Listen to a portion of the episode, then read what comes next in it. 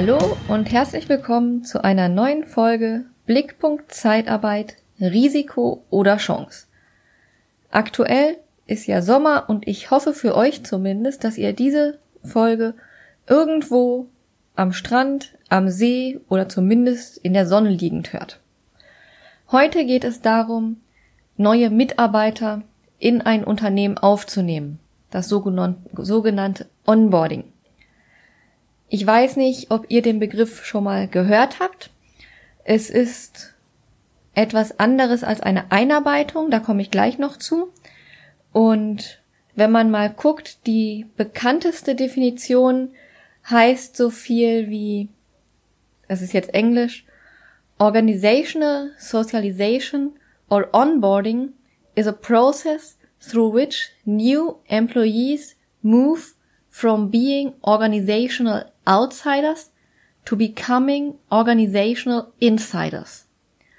Onboarding refers to the process that helps new employees learn the knowledge, skills, and behaviors they need to succeed in their new organization. Sprich, die organisationale Sozialisation, auch Onboarding genannt, ist also ein Prozess, in dem neue Mitarbeiter von Nichtmitgliedern einer Organisation zu Mitgliedern einer Organisation werden. Während dieses Prozesses lernen sie nicht nur das Wissen, was sie brauchen, sondern auch alle Fähigkeiten und alle Verhaltensweisen, die sie brauchen, um in dem neuen Unternehmen erfolgreich zu werden. Die Definition ist von Bauer und Erdogan und findet man eigentlich so ziemlich überall, wo es um das Thema Onboarding geht. Wie man hier schon sieht, wird oft auch der Begriff organisationale Sozialisation verwendet. Das ist nicht ganz falsch. Der Begriff organisationale Sozialisation kann aber auch in anderen Situationen auftreten. Zum Beispiel, wenn Mitarbeiter nicht wirklich neu ins Unternehmen kommen, sondern einfach nur länger abwesend waren, durch Elternzeit zum Beispiel, und dann nach ein oder zwei Jahren ins Unternehmen zurückkommen, oder wenn sie einen kompletten Wechsel ihres Arbeitsplatzes innerhalb des Unternehmens vollführen. Wenn die zum Beispiel von einer Stelle ohne Führungsverantwortung in eine Stelle mit Führungsverantwortung wechseln. Auch da müssen sie ja komplett neue Verhaltensweisen lernen, um in der neuen Stelle erfolgreich zu sein aber sind immer noch im gleichen Unternehmen. Prinzipiell verwende ich aber jetzt auch beide Begriffe gleichwertig, weil es doch viele Überschneidungen gibt. Wie gesagt, ist Onboarding etwas anderes als Einarbeitung, weil Onboarding wesentlich komplexer ist. In der Definition wird ja schon deutlich, dass es nicht nur um fachliche Aspekte geht, sondern auch weitere Bereiche mit einzieht. Die Einarbeitung beinhaltet ausschließlich Maßnahmen, die auf die fachliche Integration in den Arbeitsablauf ein abzielen. Sie beginnt also mit dem ersten Arbeitstag, wenn jemand ins Unternehmen kommt, und ist in der Regel auch nach kurzer Zeit beendet. Dabei werden vor allem Fähigkeiten vermittelt und Regeln, die man für die Arbeit braucht. Das Ziel ist es also, den neuen Mitarbeitern kurzfristig für die Arbeitstätigkeit fit zu machen. Das Onboarding dagegen beginnt bereits, wenn die Aufnahme der Arbeit absehbar ist.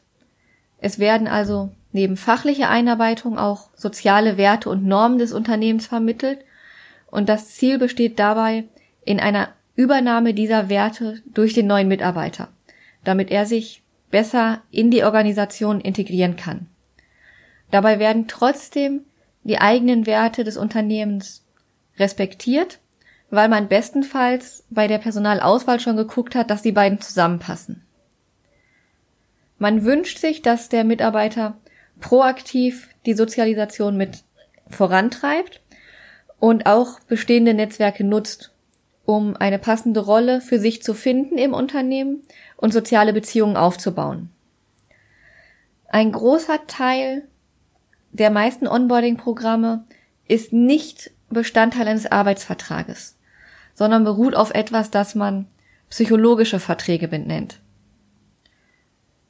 Psychologische Verträge kennt jeder.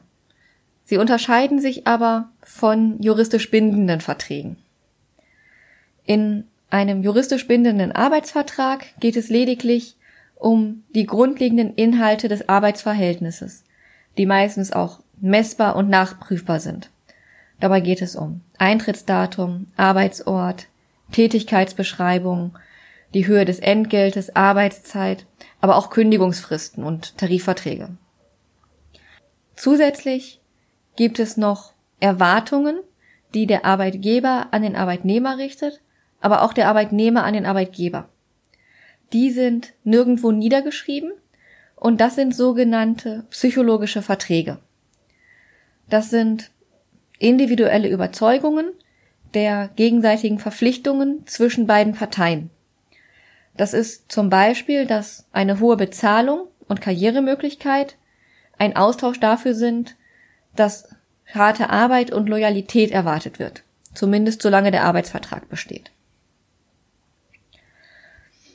Aber warum ist organisationale Sozialisation oder Onboarding überhaupt wichtig? Einmal hat es damit zu tun, dass immer mehr Leute ihren Arbeitsplatz immer häufiger wechseln. Die Bindung von Mitarbeitern an ihr Unternehmen ist allgemein rückläufig. Sprich, sie wechseln schneller das Unternehmen und die Verweildauer wird im Schnitt mit ungefähr zwei Jahren angegeben. Bei einer Statistik aus dem Jahr 2018 zeigt sich, dass nur 14 Prozent der Arbeitnehmer ihren Arbeitsplatz noch nie gewechselt haben. Aber die meisten, 66 Prozent, so ein bis fünfmal. Und da sieht man schon, dass man sehen muss, wie man die Mitarbeiter, wenn sie kommen, in ein Unternehmen integriert, weil es immer häufiger vorkommt, dass sie kommen. Dass man neue Mitarbeiter hat und die auch möglichst schnell und möglichst gut in bestehende Teams bringt. Das hat unter anderem was mit dem nächsten Punkt zu tun, nämlich, dass die Kosten für Fehlbesetzungen und auch für nicht besetzte Stellen einfach hoch sind. Jede, jede, nicht jede Stellenbesetzung ist ein Erfolg. Fehlbesetzungen sind teuer, weil Mitarbeiter zum Beispiel nicht geeignet sind oder Bewerber sich schnell wieder für eine andere Stelle entscheiden. Und die Gründe hierfür können sehr vielfältig sein. Die äh, Personalverantwortlichen können zum Beispiel einfach den falschen Mitarbeiter ausgewählt haben, weil sie sich lieber auf ihr Bauchgefühl verlassen, statt auf diagnostische Instrumente. Oder weil sie einfach die Stellenausschreibung so undeutlich formuliert haben, dass der Mitarbeiter sich etwas völlig anderes vorgestellt hat. So oder so sind Fehlentscheidungen immer mit hohen Kosten verbunden. Das können die Kosten für die Kündigung sein, für die Entlassung, für die Überbrückung, aber auch für die Einstellung und Einarbeitung. Wenn man mal überlegt, dass man das Ganze aufschlüsselt und sagt, für die Kündigung hat man einmal Kosten für die Minderleistung während der Jobsuche des Mitarbeiters und während der Kündigungsfrist und da können schon mal Kosten von 4000 Euro zustande kommen. Ich habe hier eine Beispielrechnung, die geht von einem Gehalt von 1650 Euro aus bei einer Sekretärin in Vollzeit. Dazu kommen noch Lohnnebenkosten und insgesamt liegen die Lohnkosten für diese Person bei 2100 Euro. Als reine Entlasskosten kommt noch ein Block von 2180 Euro dazu. Dazu zählen zum Beispiel Urlaubstage, die ausgezahlt werden müssen. Oder Entlassungsformalitäten. Aber auch die Zeit, die für das Austrittsgespräch mit dem Personalleiter aufgewendet werden muss. Dann kommt noch ein Block Überbrückungskosten heißt er, wie Kosten für einen zusätzlichen Arbeitsplatz oder die Kosten, die für andere Mitarbeiter anfallen, die mehr Arbeit machen müssen, um die Arbeit aufzufangen, die normalerweise diese Sekretärin erledigen würde, die aber jetzt nicht mehr da ist. Auch die Einarbeitung eines neuen Mitarbeiters würde da hineinfallen. Als vierten Punkt logischerweise die Auswahlkosten für die Auswahl und Einstellung eines neuen Mitarbeiters. Da habe ich so einen Block von ungefähr 4000 Euro. Und da ist neben der Stellenanzeige auch die Abstimmung mit der Führungskraft, aber auch Zeit für Vorstellungsgespräche und Einstellungsformalitäten und die Einladung und Sichtung der Bewerbungsunterlagen.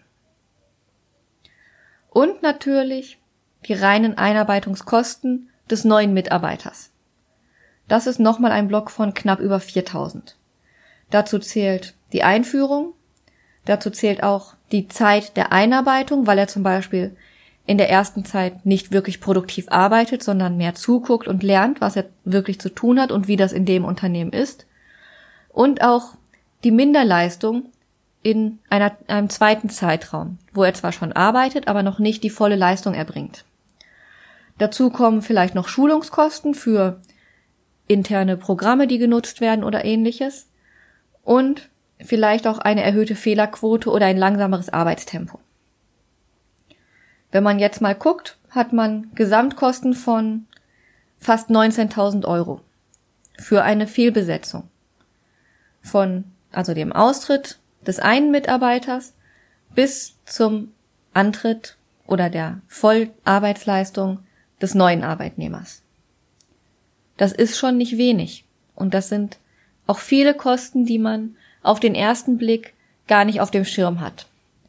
Daher sollte man schauen, dass wenn man sich für Mitarbeiter entscheidet, man diese auch immer gut ins Unternehmen integriert, damit sie auch sich dem Unternehmen verbunden fühlen und bei dem Unternehmen bleiben. Wer profitiert besonders von diesem Onboarding? Prinzipiell alle Mitarbeiter die entweder neu in ein Unternehmen kommen oder lange ausgeschieden sind zum Beispiel. Dazu zählen unter anderem halt Mitarbeiter nach einer längeren Auszeit. Das kann eine Elternzeit sein, eine lange Krankheit, vielleicht auch ein Auslandsaufenthalt oder auch andere Gründe. Weil die Mitarbeiter müssen sich mit vielleicht einem stark veränderten Team, einem neuen Team oder auch neuen Abläufen zurechtfinden. Die grundlegenden Werte des Unternehmens sind zwar bekannt, und deswegen ist die Sozialisation hier anders als bei neuen Mitarbeitern. Aber andere Aspekte müssen dem Mitarbeiter wieder neu beigebracht werden. Und von daher lohnt es sich auch hier, die Sozialisation nochmal zu starten. Außerdem profitieren Mitarbeiter in wechselnden Arbeitsteams. Das ist häufig zum Beispiel bei Projektteams der Fall, weil die Teams oft nur für die Dauer eines Projektes zusammenarbeiten und gerade hier Informationsverlust und ineffiziente Arbeitsabläufe dazu führen, dass Projekte scheitern, teurer werden oder länger dauern.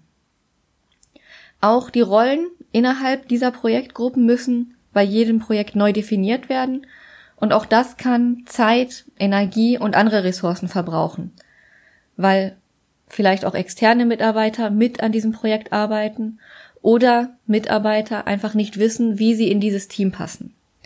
Hier hilft es einfach, das zu begleiten. Natürlich profitieren vor allem externe Mitarbeiter von einer Sozialisation. Das betrifft auch die Mitarbeiter in der Personaldienstleistung.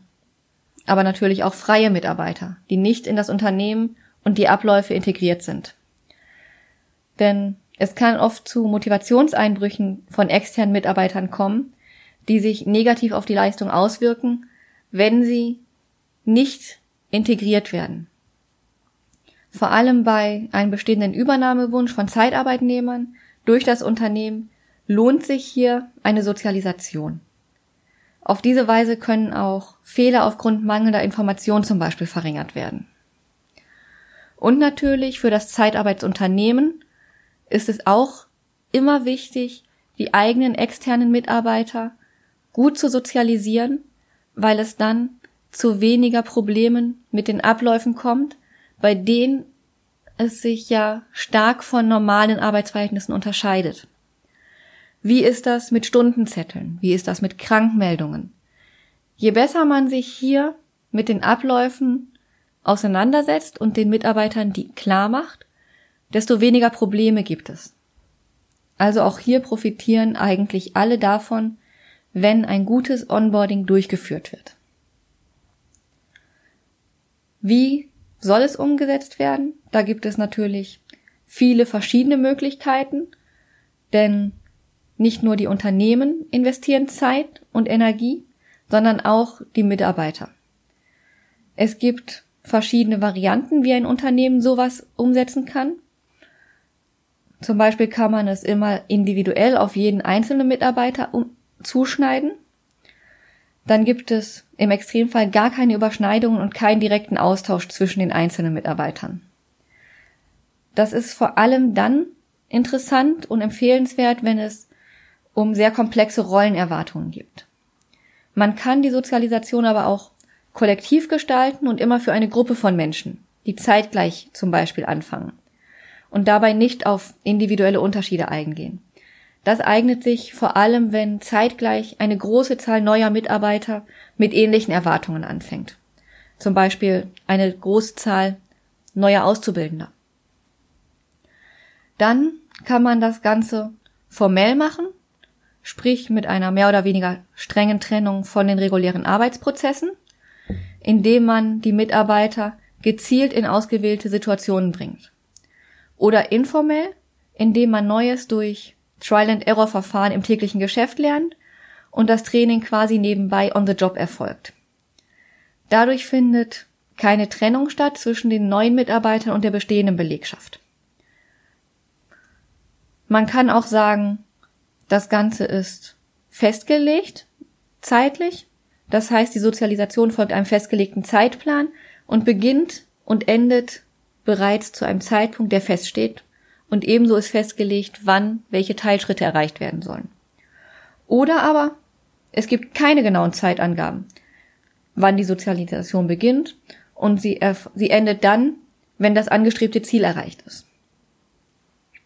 Meistens sind es irgendwo keine Extreme, sondern bewegt sich irgendwo dazwischen. Natürlich haben all diese Taktiken Vor- und Nachteile und jedes Unternehmen muss sich überlegen, welchen Weg es gehen will. Denn Onboarding hat verschiedene Ziele. Einmal soll es informieren. Das beginnt bereits vor dem ersten Arbeitstag und eigentlich sogar vor dem ersten Kontakt mit dem Bewerber. Zum Beispiel durch eine realistische Beschreibung der Tätigkeiten im Rekrutierungsprozess, bei der Stellenbeschreibung und auf der Darstellung auf der Homepage. Dadurch kann sich der Bewerber ein klares Bild vom Unternehmen und dem Arbeitsplatz machen. Bei der informellen Rekrutierung, zum Beispiel durch eigene Arbeitnehmer, erfolgt das sogar schon vor dem ersten Kontakt des Bewerbers mit dem Unternehmen. In den ersten Wochen erfolgt die Information zum Beispiel durch eine strukturierte Einarbeitung, den Austausch mit den Kollegen, den Vorgesetzten oder alles andere. Jeder, der mit dem neuen Mitarbeiter in Kontakt kommt, trägt zum Informationsfluss bei. Außerdem ist ein Ziel des Onboardings auch, den neuen Mitarbeiter aufzunehmen. Das kann neben offiziellen und inoffiziellen Vorstellungen bei Kollegen auch die Aufnahme zum Beispiel in Social-Media-Gruppen oder die Teilnahme an teambildenden Maßnahmen sein. Auch die Erwähnung in einem Newsletter oder einem firmeneigenen Netzwerk gehört dazu, wenn es sowas gibt. Und natürlich soll das Onboarding auch begleiten. Es begleitet spätestens ab dem ersten Arbeitstag und dazu können Buddy- oder Patenprogramme hilfreich sein. Dabei kann ein erfahrener Kollege oder ein Vorgesetzter den neuen Mitarbeiter eine gewisse Zeit begleiten und hilfreich zur Seite stehen. Auch Trainee-Programme für angehende Führungskräfte können dazugehören. Die Ziele des Onboardings sind häufig die Kenntnisse und Fertigkeiten weitergeben, die für die Stelle wichtig sind und für das Unternehmen. Dann das Commitment zur Organisation stärken und die Bindung an das Unternehmen aber auch die Organisationskultur erklären und vorleben. Außerdem soll erklärt werden, welche Rollenerwartungen bestehen und welche Standards es gibt. Sprich, was erwarte ich von einer Person, die diese Stelle ausfüllt? Und auch, wie soll mit Stress und Stressbewältigung umgegangen werden? Und auch, wie kann ich Stress zum Beispiel reduzieren? Und natürlich Sicherheit geben und Sicherheitsunterweisungen. All das gehört immer mit dazu, wenn es um das Thema Onboarding geht. Und wie gesagt, es kann vor dem ersten Tag schon zum Beispiel mit sozialen Medien beginnen. Denn der Auftritt in den sozialen Medien zeigt, wie ein Unternehmen sich selbst darstellt und bestenfalls auch, wie es ist. Darüber kann man mit Bewerbern in Kontakt kommen und auch darstellen, wie die Werte und auch die Haltung des Unternehmens ist, aber auch, wie es mit den eigenen Mitarbeitern umgeht. Das kann schon zur Integration beitragen, weil man auf diese Weise Mitarbeiter auswählt, die auf die gleiche Weise ticken. Denn wer zum Beispiel einen anderen Ton oder einen anderen Stil in der Kommunikation pflegt, wird sich vielleicht nicht für dieses Unternehmen entscheiden. Natürlich ist auch die Vergütung ein Teil eines Onboarding-Programmes, denn variable Vergütung kann immer mehr sein als nur ein Motivationsfaktor.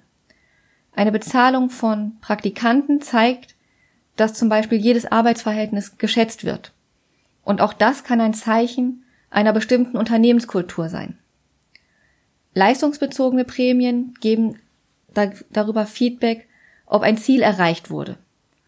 Und so geben sie auch Orientierung darüber, welche Ziele ein Unternehmen überhaupt hat und welche Werte als wichtig erachtet werden. Und zwar auch als so wichtig, dass sie explizit in Zielvereinbarungen erscheinen und überprüft werden. Und von daher kann eine motivierende Wirkung von Zielen dabei genutzt werden, die Werte und Normen des Unternehmens mit den Werten des Arbeitgebers und des Arbeitnehmers zu verbinden. Wie ihr seht, kann das Thema Onboarding und auch damit die Werte und Ziele des Unternehmens weiterzugeben wesentlich komplexer sein als nur zu sagen, wie man seinen Job macht. Und ich weiß nicht, ob ihr schon Erfahrung habt mit Onboarding und ob das gut oder schlecht gelaufen ist. Aber ich würde mich freuen, wenn ihr mir dazu Rückmeldung gebt, mir vielleicht eine Nachricht schreibt und hoffe, dass es für euch interessant war. Und ansonsten genießt die Sonne und wir hören uns demnächst wieder bis dahin genießt die Zeit und entscheidet selber, ob ihr das Leben als Risiko oder als Chance seht.